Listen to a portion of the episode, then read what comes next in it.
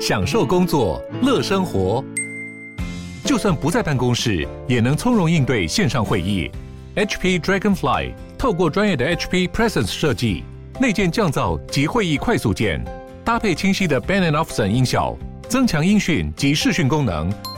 HP Dragonfly 顶级商务笔电，采用 Windows 11专业版，让您在会议中享有最佳的视觉和听觉品质。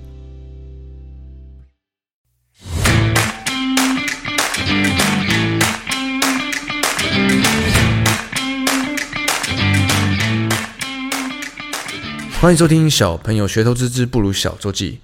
本周金内容皆为免费资讯，并无任何分析、推荐市场个股之意。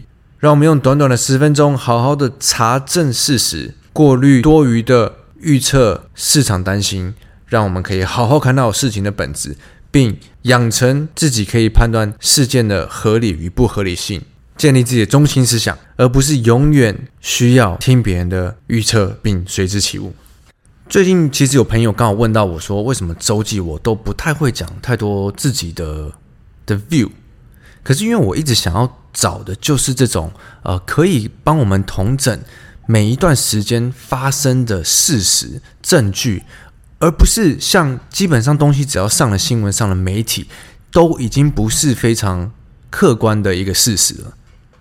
尤其大家也知道，金融圈媒体都在下的这种标题杀人的方式，再加上。报道的内容基本上已经不是非常客观的东西了，所以周记我一直在做的就是希望把整周的事实跟证据收集起来。那判断的部分真的就留给大家自己去想。那时间拉长，自然而然的会产生自己的中自己的一个中心思想，觉得什么合理，什么不合理，市场的反应如何。如果有听众是为了找预测、听方向去分析各种事件。技术面、基本面的，请马上马上转台好吗？因为我们这边没有，我们这边是记录事实的，查证事实，发生什么事情才不会随着各种媒体的报道起舞。OK，那我们进入今天的主题吧。我们一样先从能源开始，能源这周原油大约呃涨四个 percent，然后天然气大约涨六个 percent。那这是到礼拜五为止嘛？原油的动荡相对开始变小，因为这周德国公布了他愿意停止向俄国采购原油，然后欧盟的禁运也希望增加。哦，我看这段话，我觉得好难懂哦。所以愿意停止禁止，代表他们是也没有同意，所以他们不反对也不同意，是开始有点中立。那我的解读可能就会是，哦，好，他们的态度开始软化了。那欧盟有机会。禁止俄罗斯原油，不过还是有点难度，完全的禁止。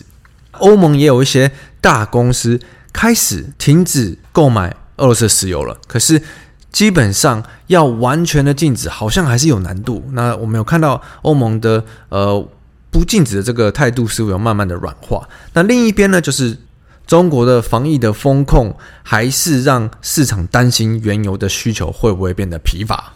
主要大家在担心原油的是。这周是这两个因素。天然气的话呢，是因为俄罗斯在这周切断了对波兰跟保加利亚 （Bulgaria） 嘛的天然气供应，因为他们没有遵从用卢布付款的要求。市场又开始担心俄罗斯有没有可能切断对其他所有欧洲国家的供应。诶，可是俄罗斯还是要赚钱嘛，不可能就是完全切断，那他们打战的这些资金的来源要怎么办？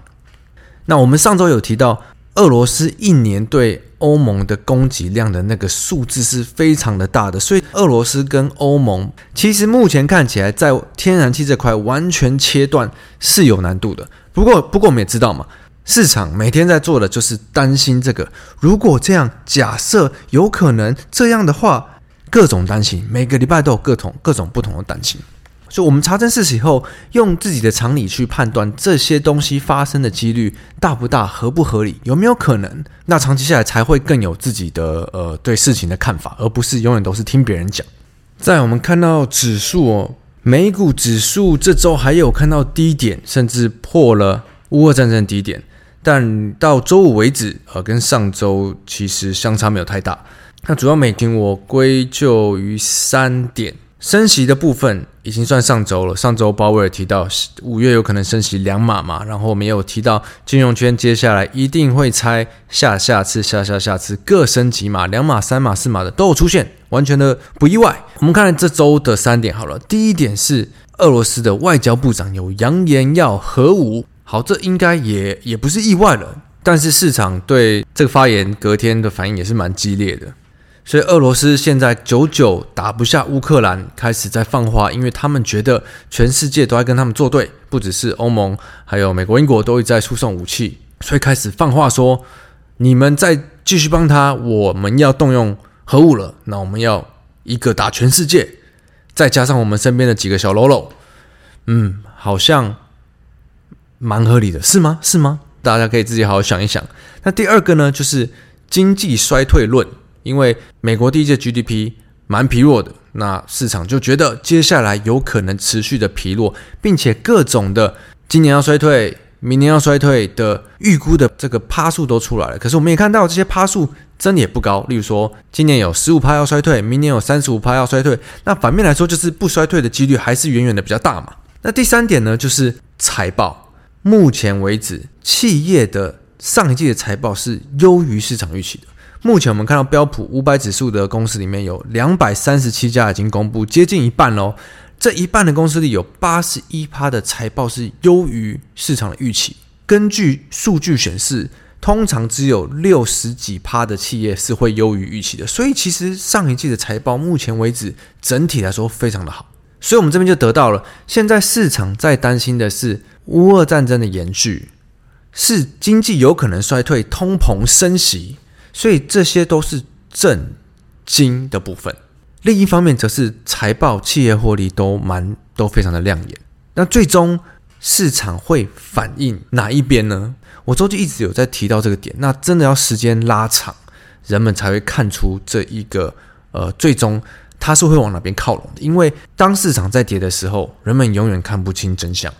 最后，我们看回台湾的部分，台湾这周大约。涨了一个 percent 量缩，如果是技术面派的话，就八成会说这是反弹无量。但没关系，我们一样来看看这个金流的内容。这周我觉得有点比较不一样哦，因为在周二、周三开始，这这最近一连串的财报啊跟法说，其实我们可以看到。台湾大部分的公司财报都还是蛮亮眼的，企业获利表现的都蛮不错的。那这次法说财报完，其实有蛮多的金流开始往这些跌升的啊，然后公布不错财报的电子股这边流。相对的，前阵子一直在乱涨的，也不能说乱涨了，就是比较明显有金流的在动的这些相对没有本质的，不管是在疫情相关啊、快筛啊、节能啊等等的这种。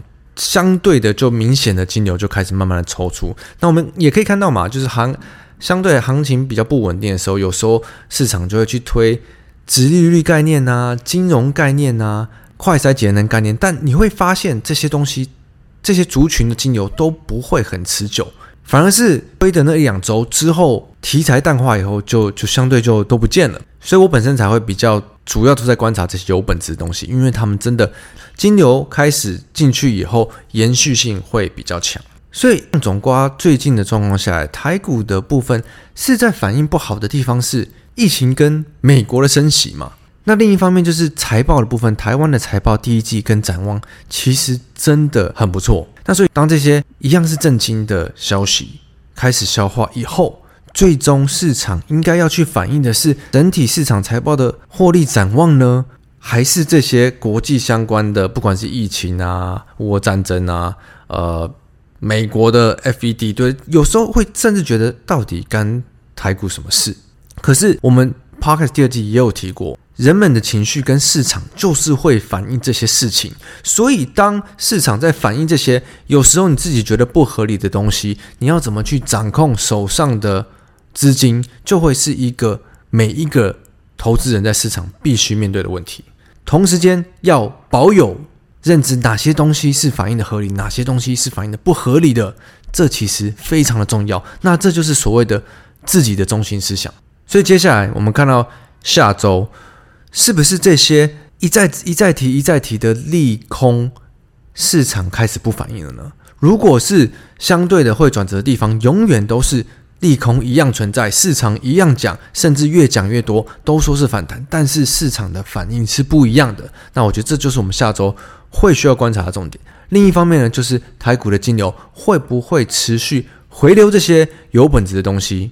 那如果是这样走的话，行情就比较有变好的机会，好吗？那希望大家这三天周末都可以好好的休息。祝大家周末愉快，Happy Weekend！我是布鲁，下周见，拜拜。